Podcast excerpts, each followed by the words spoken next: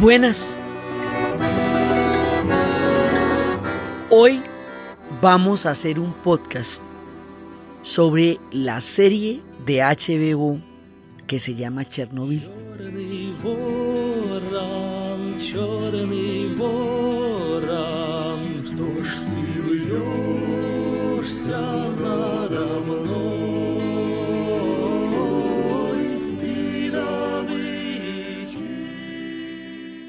Es una serie de cinco capítulos que es una miniserie de televisión, es decir, no es un documental, es una puesta en escena, es una dramatización del accidente de Chernobyl. Como dramatización, como televisión y como puesta en escena, pues es buenísima y es súper impactante. Vamos a mirar eso a nivel histórico. Vamos a darle una serie de contextos a lo que ahí se muestra de una manera tan dramática y tan real.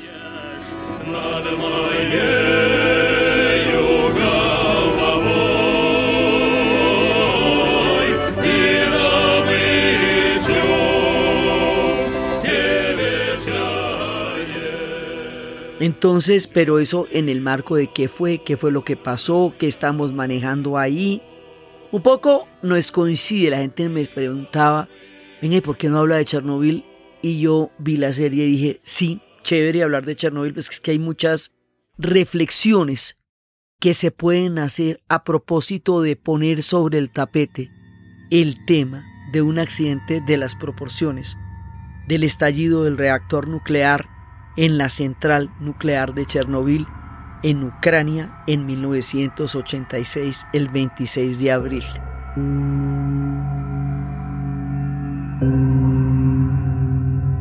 Entonces esto realmente es un antes y después.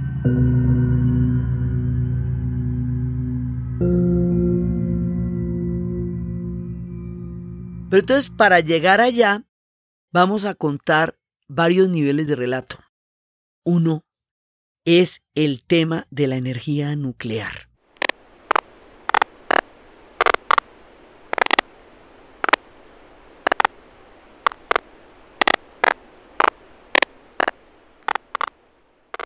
La energía nuclear ha sido para el hombre, para el ser humano, una especie de logro de conquista de frontera del conocimiento, de la ciencia, algo que se venía investigando desde la escuela de Copenhague en los 20 con la física subatómica, cuando empiezan todas esas investigaciones, es digamos también una una aspiración humana conocer esas fuerzas, manejar esas fuerzas. Se venían investigando desde hacía tiempo. Einstein va a desarrollar la teoría de la relatividad. Todo esto sigue siendo un ámbito de la investigación científica, una posibilidad. Pero resulta que durante la Segunda Guerra Mundial, Alemania tiene una serie de investigaciones sobre el agua pesada. Canadá también estaba investigando eso. Y los Estados Unidos también lo estaba investigando. Pero ante la posibilidad de que semejante fuerza de energía pueda ser utilizada como un arma, y la situación en la que estaba el Tercer Reich, en ese momento con Hitler completamente loco matando a todo aquel que alegara que la guerra estaba perdida cuando la guerra estaba perdida, en un momento completamente tanático, en que decide que si Alemania no es nazi, que no sea ni siquiera Alemania, y la conduce al final del abismo. Cuando Hitler está más desatado que nunca, entonces un grupo de científicos dicen, a este hombre no se le puede confiar una arma de las posibilidades que tendría un arma atómica. Entonces ellos van y hablan con los estadounidenses y les dicen, terminamos el, el proyecto y lo desarrollamos allá, porque este tipo no puede tener esta arma.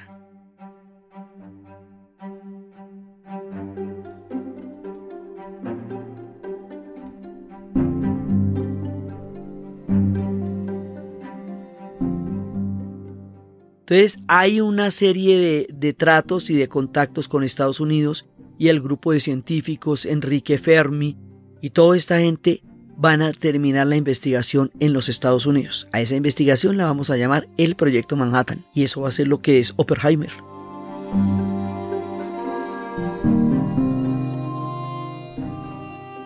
El Proyecto Manhattan es uno de los secretos más guardados de toda la Segunda Guerra Mundial. En el momento en que la bomba atómica estalla con éxito, sobre ya digamos el experimento logra llegar a buen término, están en las conferencias de Yalta y de Potsdam, donde se están repartiendo el mundo entre los Estados Unidos y la Unión Soviética al terminar la Segunda Guerra Mundial. Es un reparto entre vencedores. Un pulso para saber cuál de los dos va a cortar el bacalao, como dicen los españoles, en la posguerra. Teniendo en cuenta que la Unión Soviética fue la que derrotó a los nazis en las batallas de Kursk y Stalingrado, a un costo absolutamente impresionante para ellos como país y como sociedad, y que los Estados Unidos fueron parte de los vencedores, pero no tuvieron el nivel de destrucción y el nivel de horror que vivieron los soviéticos. Entonces ahora van a repartirse el mundo.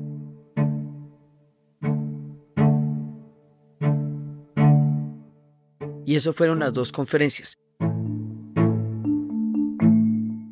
En este reparto del mundo hay una serie de elementos de presión para que a cada uno le toque una ventaja grande en la negociación.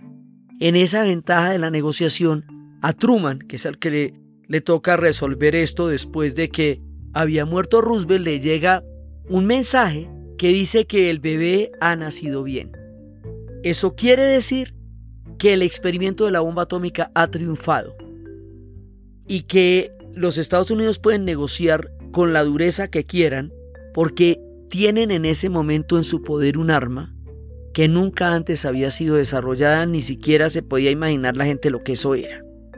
Entonces ahí es cuando tenemos noticia de la bomba atómica. Cuando ya esto se va a realizar a nivel científico, los científicos le dicen, mire, esto no se puede hacer sobre población humana, sobre la población porque es tan terrible que ustedes no se imaginan lo terrible que esto es. Es mejor que lo hagan sobre una isla desocupada que desaparecería inmediatamente. Japón no se ha rendido.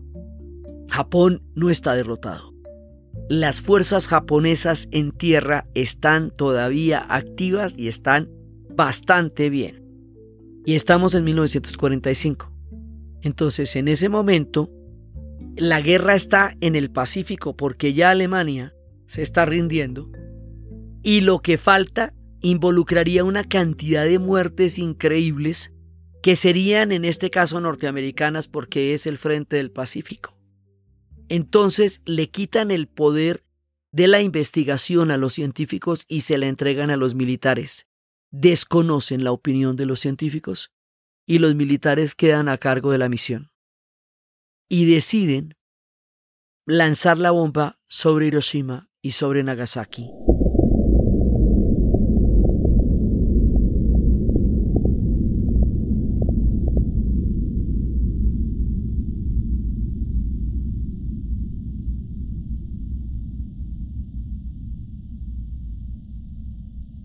Primero sobre Hiroshima, con un carácter experimental de pasar siempre un avión solitario encima de una ciudad que no haya tenido ningún tipo de de bombardeos para poder claramente mirar cuáles serían las consecuencias, acostumbrar a la población civil a que vea pasar el avión sin que se asuste, que es lo más macabro, y un día soltar la bomba y tres días, dos días después, cuando Japón está anunciando rendición, la de Nagasaki. Si Hiroshima es la barbaridad más grande que podamos imaginarnos, Nagasaki no tiene ninguna justificación.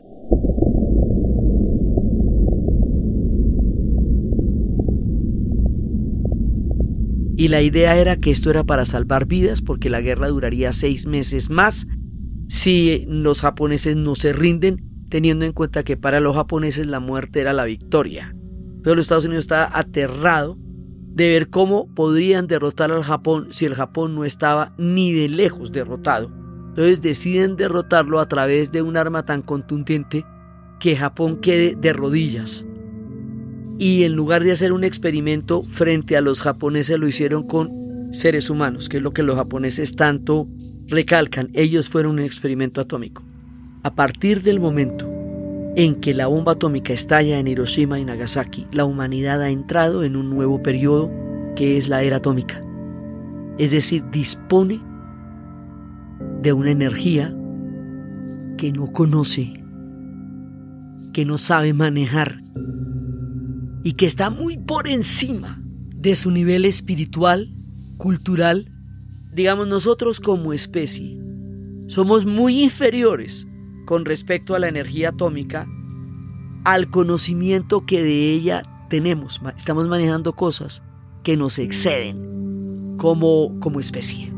¿sí? Entonces ahí, ahí vamos a tener problemas con eso. Pues el haberse lo lanzado a población civil sobre el Japón, en principio demostraba que no estábamos listos para hacer una cosa de esas y cuando ocurre semejante barbaridad al pueblo japonés al otro día, el problema no era dónde iban a comer, ni el problema era de qué iban a vivir, ni el problema era la radiación. El problema era el que el pueblo japonés había perdido la voluntad de vivir. Y cuando el emperador les pide la rendición, el pueblo japonés se dedica a suicidarse hasta que él les ordena vivir porque la vida es sagrada. Entonces, a partir de ahí entra un elemento totalmente nuevo en la historia. El poder, en principio, de la bomba atómica, pero la entrada del hombre en contacto con la energía atómica.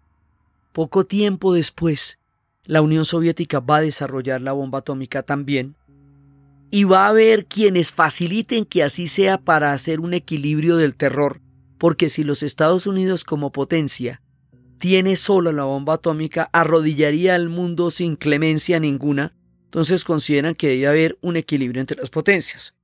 La Unión Soviética desarrolla la bomba atómica y a partir de ahí va a haber dos cosas. La bomba atómica como amenaza, porque la Guerra Fría como tal es la amenaza de dos potencias que tienen la capacidad de aniquilar el planeta por primera vez en la historia humana, y eso va a hacer que no se vayan a enfrentar directamente la una a la otra, sino que se enfrenten a través de los conflictos que las diferentes sociedades que quedaron repartidas a cada uno de los lados de Yalta y de Postan vayan a tener.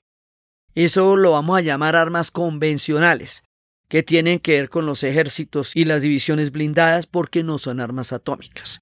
Entonces, a partir de ahí empieza una carrera, en la carrera nuclear, que como habíamos visto cuando estábamos en el hombre en la luna, tiene mucho que ver con la carrera espacial porque es el punto de competencia entre las dos potencias. Pero paralelamente al equilibrio del terror, al horror de la bomba atómica, a la idea de que la humanidad pueda desaparecer por primera vez por sus propias manos, también está el uso pacífico de la energía atómica.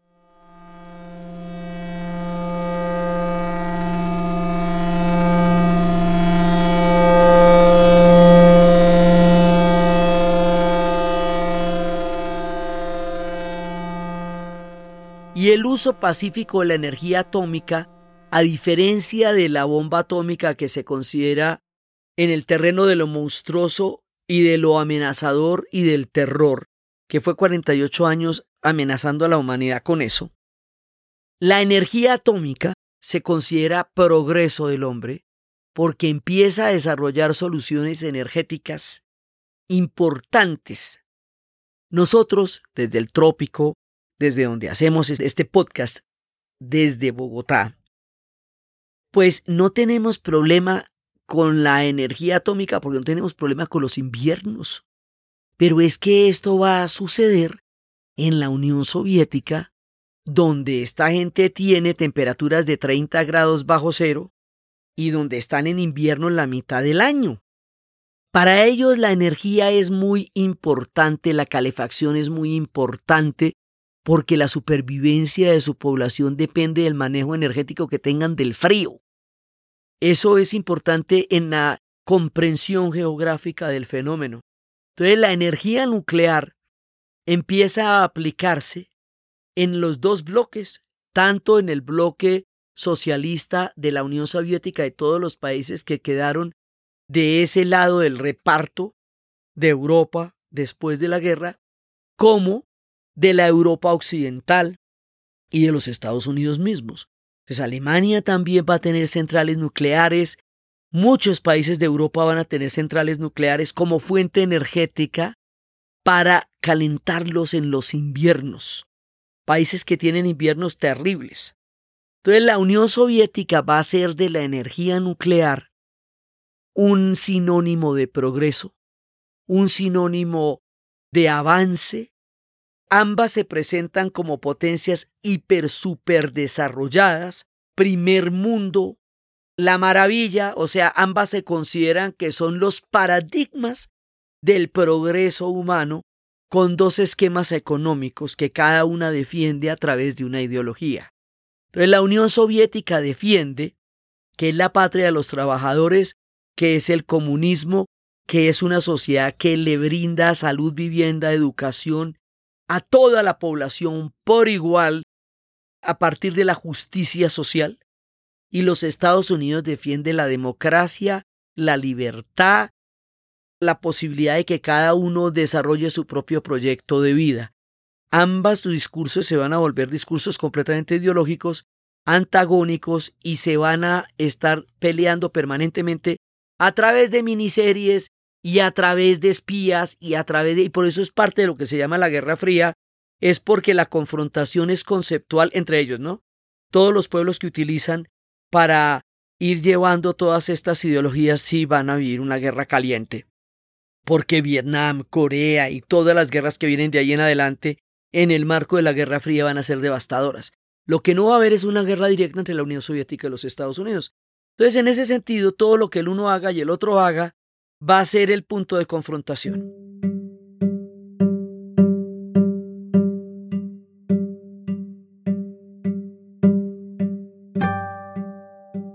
Entonces, el papel que van a tener las centrales atómicas dentro de la Unión Soviética va a ser importantísimo y muchas centrales se van a construir ellos se van a sentir la superpotencia, se van a sentir orgullosísimos, van a convencer a la población de que están montados en el proyecto ganador, porque la Unión Soviética es la potencia planetaria y están haciendo lo mismo en los Estados Unidos, cada cual a su manera.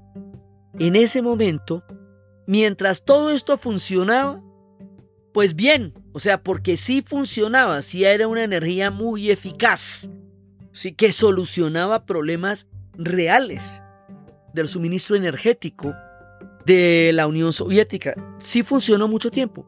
La Unión Soviética funcionó, su modelo funcionó hasta que hubo una cantidad de variables que van a empezar a desgastar la invasión a Afganistán, que va a ser una tragedia, un horror y un crimen, tanto para los soviéticos en Afganistán, pero sobre todo para el pueblo afgano. Un crimen aterrador verdaderamente. El salto tecnológico que va a dar en Occidente hacia la informática, en donde los altos hornos ya no van a ser el puntal de la tecnología, sino lo que van a ser son los, el, el computador, las redes, la informática crea un mundo que antes no existía, al que la Unión Soviética no se puede adaptar por una economía central planificada. Entonces empieza a tener una deuda muy grande que se va haciendo cada vez mayor. Por un lado. Por el otro lado, empiezan a tener una gran cantidad de problemas y el modelo empieza a fallar. Los líderes que no quisieron reconocer el tamaño de la deuda van a negar permanentemente que exista. Pero se van a morir ya Brezhnev, que estaba metido en formol ya casi disecado durante 20 años, comete el acto biológico de morirse. Entonces, y ahí vienen tres líderes que son seis meses menores que él, que tenía 120 años. Entonces, se van muriendo uno tras otro. Y a uno que no le iba a tocar le tocó, como cuando en una carrera de Fórmula 1 se estrellan los primeros tres carros y termina ganando el cuarto o el quinto. Mikhail Gorbachev sube como Soviet Supremo de la Unión Soviética, reconoce la deuda, renuncia a la carrera armamentista porque reconoce que esto es un agujero negro terrible, eso quiere decir que renuncia al poder sobre los pueblos de Europa del Este. Esto se los vamos a contar despacito. Cuando estemos en el año 9, en toda la caída de la cortina de hierro y en la caída del muro de Berlín, que de eso les vamos a echar un cuento más adelantico, bien bacano con todos los detalles.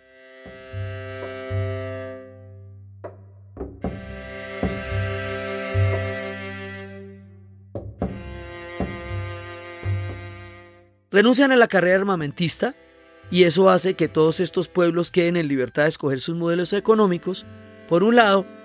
Por el otro lado, decide intentar una cosa que va a ser la transparencia, el glasnost, para tratar de develar lo que habían sido las verdades oficiales durante tanto tiempo de la Unión Soviética y decide hacer una serie de reformas económicas a las que van a llamar con el nombre de perestroika, que significa apertura. Todo esto está empezando en 1986. La Unión Soviética ya tiene muchos problemas que se ha negado a reconocer y que Gorbachev está dispuesto a enfrentar con una serie de reformas que antes no eran pensables siquiera y que Gorbachev va a implementar.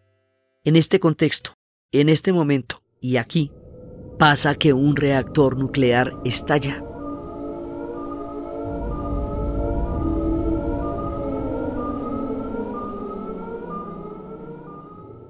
En Chernobyl. Y resulta que los reactores nucleares no pueden estallar porque se supone que son perfectos, porque son el orgullo de la Unión Soviética, porque son lo que la hace una potencia, ¿por qué no? ¿Y por qué no? ¿Y por qué no?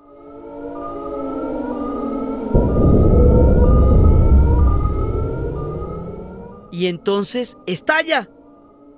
Y como no puede estallar, les parece que no estalla, porque eso no puede estallar. Entonces ahí nos vamos a meter con un tema muy grave, y es el tema de las verdades oficiales la miniserie empieza con una pregunta y termina con una pregunta. ¿Cuál es el costo de las mentiras? Porque de aquí para adelante empiezan a darse una serie de mentiras que van a agravar la situación de una manera increíble. Primero por no reconocer que el reactor estalló. El reactor está recubierto de grafito. Si hay grafito en el piso, es que el reactor estalló. Si el aire está brillando, es que el reactor estalló. Todas las pruebas están frente a sus ojos. Y en ese momento se está haciendo un experimento para poner a funcionar el reactor y Ucrania, que es el lugar donde queda Chernobyl, dice que no le pueden bajar tampoco toda la energía. Entonces están haciendo una serie de pruebas y en ese momento, con las pruebas, con el experimento, es que se va a dar esta tragedia. Entonces, nadie la quiere reconocer. En primera instancia, nadie la quiere reconocer y ese no reconocimiento va a hacer que no se tomen las decisiones que hubieran podido minimizar el impacto de la tragedia en el momento en que todavía se podían tomar. Eso va a hacer que las cosas van a ser muy graves. Ahora, el tema de las mentiras oficiales es un tema muy importante aquí. ¿Cuál es el costo de la mentira? Porque el cuento de la Unión Soviética, su superioridad, su fuerza ideológica, su poderío, estaba ligado a su infalibilidad. Entonces, si un reactor falla, la Unión Soviética se pone en cuestionamiento frente a uno de sus puntos más fuertes en su carácter de segunda potencia planetaria, que era el uso pacífico de la energía nuclear. Eso es lo que dice, sí, pero nosotros somos unos duros en eso. Y les falla un reactor, eso pone en cuestionamiento la misma credibilidad de ellos como potencia. O sea, eso se vuelve una razón de Estado. Entonces, las mentiras oficiales no son privativas de la Unión Soviética, aunque formaron parte de todo su aparato de poder. También en la guerra de las Malvinas a los argentinos los estuvieron convenciendo todo el tiempo de que estaban ganando una guerra que perdieron desde el principio para reencauchar la dictadura cuando ya el pueblo estaba perdiendo el miedo al horror que había sido la dictadura. También metieron a un pueblo a una guerra en Estados Unidos en Irak diciendo que había armas de destrucción masiva cuando se dijo y se descubrió que no las había. Los metieron en Vietnam sobre la base de un ataque en el Golfo de Tonkin que nunca se pudo comprobar. También el nazismo mentía cuando decía que podían ganar una guerra que ya habían perdido y cuando montó toda una propaganda de antisemitismo, sobre una cantidad de mentiras respecto del pueblo judío. O sea, esto, las mentiras oficiales como razón de Estado, como formas a través de las cuales las potencias o los imperios llevan a los pueblos a tragedias infinitas, desafortunadamente tiene una gran cantidad de ejemplos.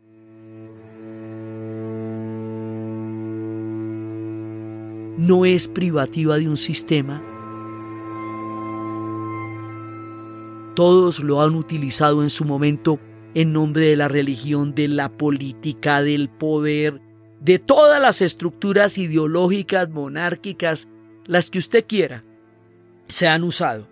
Entonces, por un lado está el costo de la mentira, que es aterrador. Y esto sí nos va a pasar en Chernobyl. En Chernobyl va a haber una cantidad de mentiras oficiales que van a agregar la situación de una manera terrible. La serie está basada en los libros de la premio Nobel Svetlana, que se llaman Voces de Chernobyl. Ella escribió este libro, se ganó el premio Nobel en literatura, ella es bielorrusa. Y resulta que Ucrania y Bielorrusia son los países más afectados porque fue allá donde ocurrió la tragedia y el viento se empieza a llevar la radiación hacia Bielorrusia. Y Bielorrusia va a tener todo el impacto también y Ucrania porque allá fue. Entonces entre las mentiras oficiales pasa que no le cuentan a nadie. Y esto se va a saber es por los suecos. Porque los suecos dicen, hey, hey, hey, hay una cantidad de niveles de radiación en el aire. ¿Qué está pasando? ¿De dónde vienen? Vienen de la dirección de la Unión Soviética qué está pasando. Entonces las alertas las dan en los suecos. Y esto va a ser terrible porque dice que está pasando luego eso empieza por el norte de Europa. Eso va a terminar dañando cosechas, granjas, contaminando un área enorme. Y todavía no admiten que eso está pasando. Y ante su propio pueblo no admiten que esto está pasando, no lo informan. En las voces de Chernobyl, Svetlana aclara que los soviéticos no podían creer ni entender lo que estaba pasando porque estuvieron esperando toda la Guerra Fría a que los Estados Unidos los atacara con una bomba atómica, no que un reactor nuclear explotara y les produjera algo parecido a una explosión atómica. En sus efectos eso no era posible. Entonces volvamos al problema de lo que no es posible. Cuando se está lidiando con lo imposible, no se puede llevar a la realidad porque no es posible en la imaginación pero ocurrió. Entonces, ¿cómo se maneja lo imposible? ¿Cómo se maneja lo inconcebible? ¿Cómo se maneja lo inimaginable? Eso fue lo que pasó en Chernobyl. Lo imposible, lo inimaginable, una energía que no se ha terminado de conocer porque no la hemos terminado de conocer aún. Entonces empieza la tragedia y no se le cuenta a la gente ni el tamaño de la tragedia ni lo que está pasando. Eso se van enterando porque el golpe avisa por un lado, los bomberos que fueron en la primera instancia no sabían que eso era un incendio nuclear y ninguno va a sobrevivir. Entonces, esto se va volviendo una bola de fuego literalmente cada vez más grande, más grande, más grande y empieza a afectar la población y empezamos con el manejo de una fuerza que no hemos terminado de conocer todavía porque esto llega a la constitución misma de nosotros como materia, al átomo. Entonces compone el átomo pero además no se ve. Entonces, ¿cómo vas a tratar tú con una tragedia que no ves, pero que te empieza a quemar por dentro y de manera aleatoria porque unos terminan muy mal y otros no se van a morir de eso? Entonces, esto nos mete en una cantidad de variables, de reflexiones, de problemas, desde los manejos, desde la política, desde la ideología, pero desde la fuerza de la radioactividad misma, que no conocemos hasta el punto en que la estamos usando, pero eso tiene una cantidad de variantes que se nos escapan de las manos como sucedió en ese momento en Chernobyl. Entonces Chernobyl empieza a volverse la puerta del infierno y paralelamente a las mentiras oficiales y paralelamente al desconocimiento y al manejo que se le dio a la tragedia también está el heroísmo. También está el colectivo de un pueblo la gente que se sacrificó a sabiendas de lo que implicaba entrar al reactor a tratar de manejar la emergencia. Mucha gente y más de 600 mil personas que fueron voluntarios para limpiar todo el área.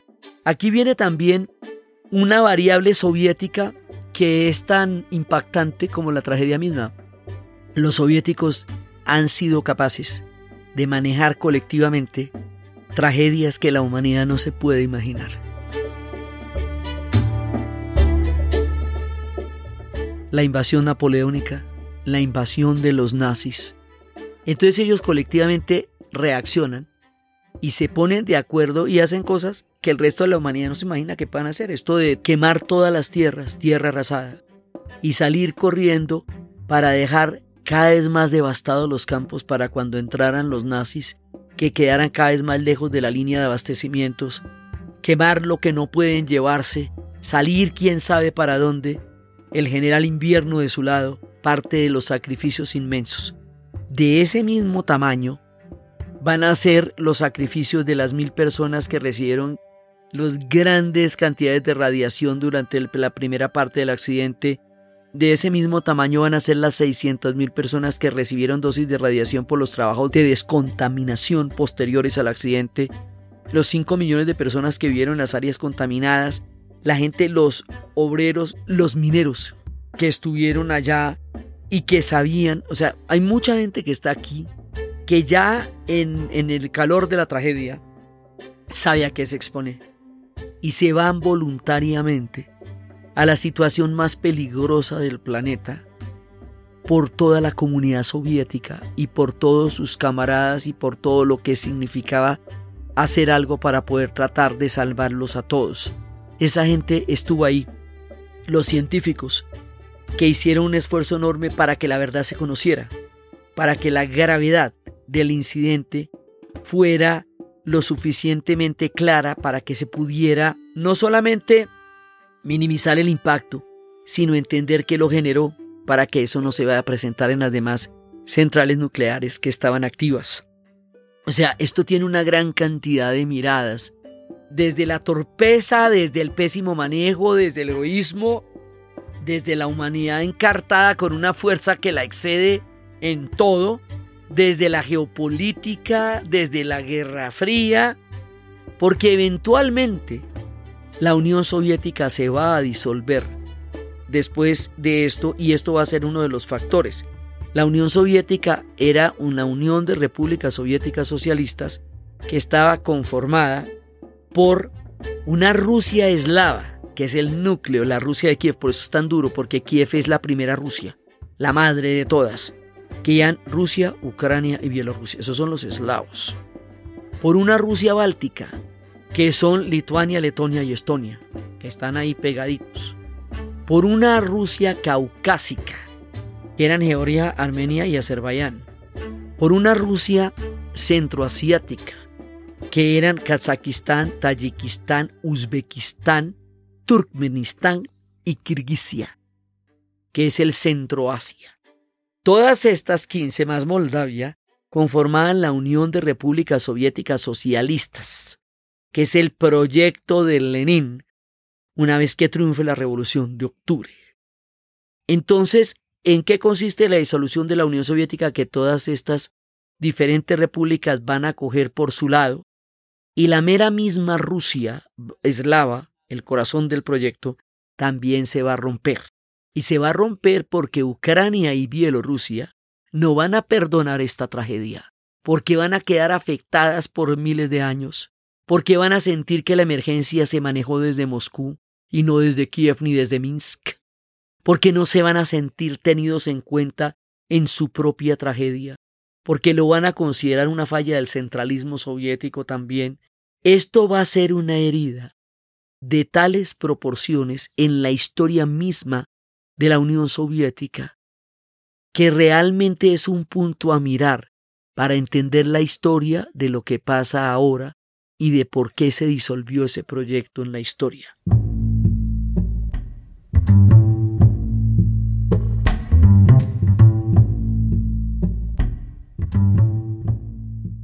Entonces, entrar a mirar todos los detalles de esta tragedia, todo lo que pasó, es importante para reflexionar acerca de nuestra capacidad para manejar el uso pacífico de la energía atómica, que es una solución energética enorme, pero ¿a qué costo y de qué manera? Eso sigue siendo una pregunta, y si la pregunta no nos quedó muy clara, en Chernobyl no la volvieron a hacer en Fukushima, para que pensemos muy claramente cómo es que se va a manejar eso.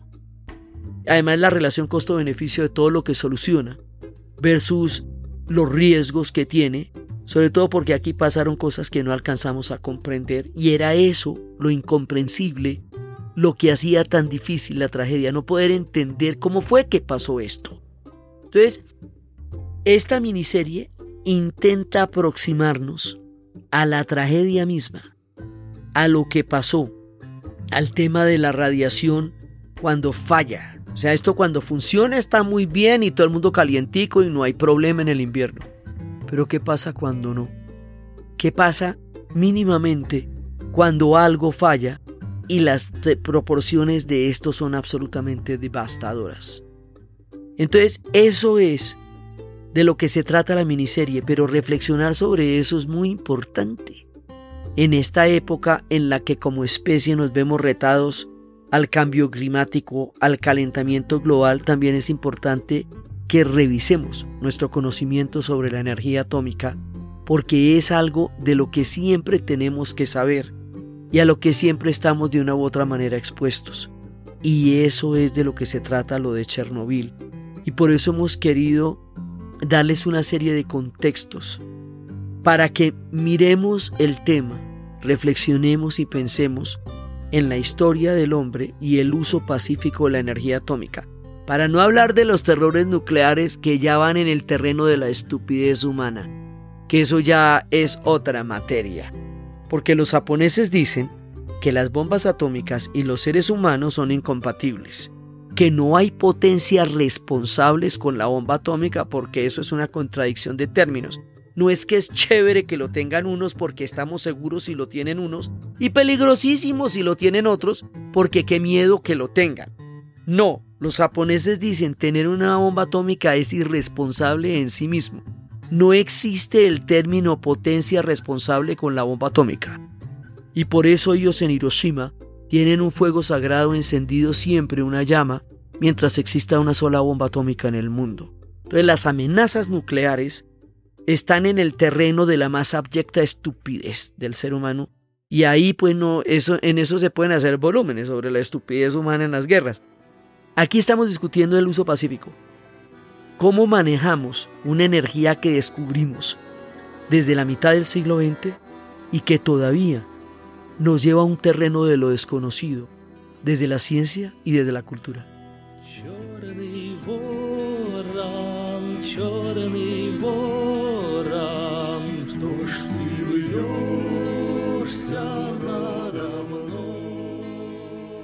Entonces, desde los espacios de la radiación, de la incapacidad del hombre para comprender fuerzas que desatas y poder entender en la espiritualidad y en la cultura, desde las fuentes energéticas que buscamos, desde la bomba atómica, desde las competencias de las superpotencias, desde el heroísmo colectivo, desde las mentiras oficiales, desde el asombro, desde la tragedia y desde la reflexión que todo el tema de la energía atómica nos supone a todos como especie.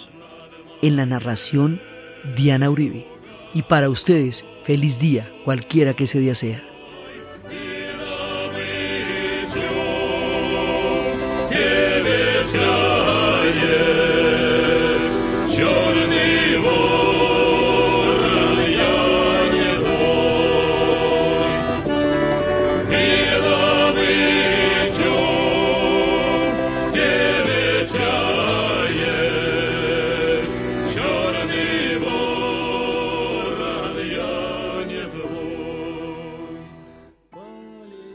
Síganos en nuestra página dianauribe.fm, en Instagram, Facebook, Twitter. También recuerden que nos pueden apoyar en nuestra cuenta de Patreon.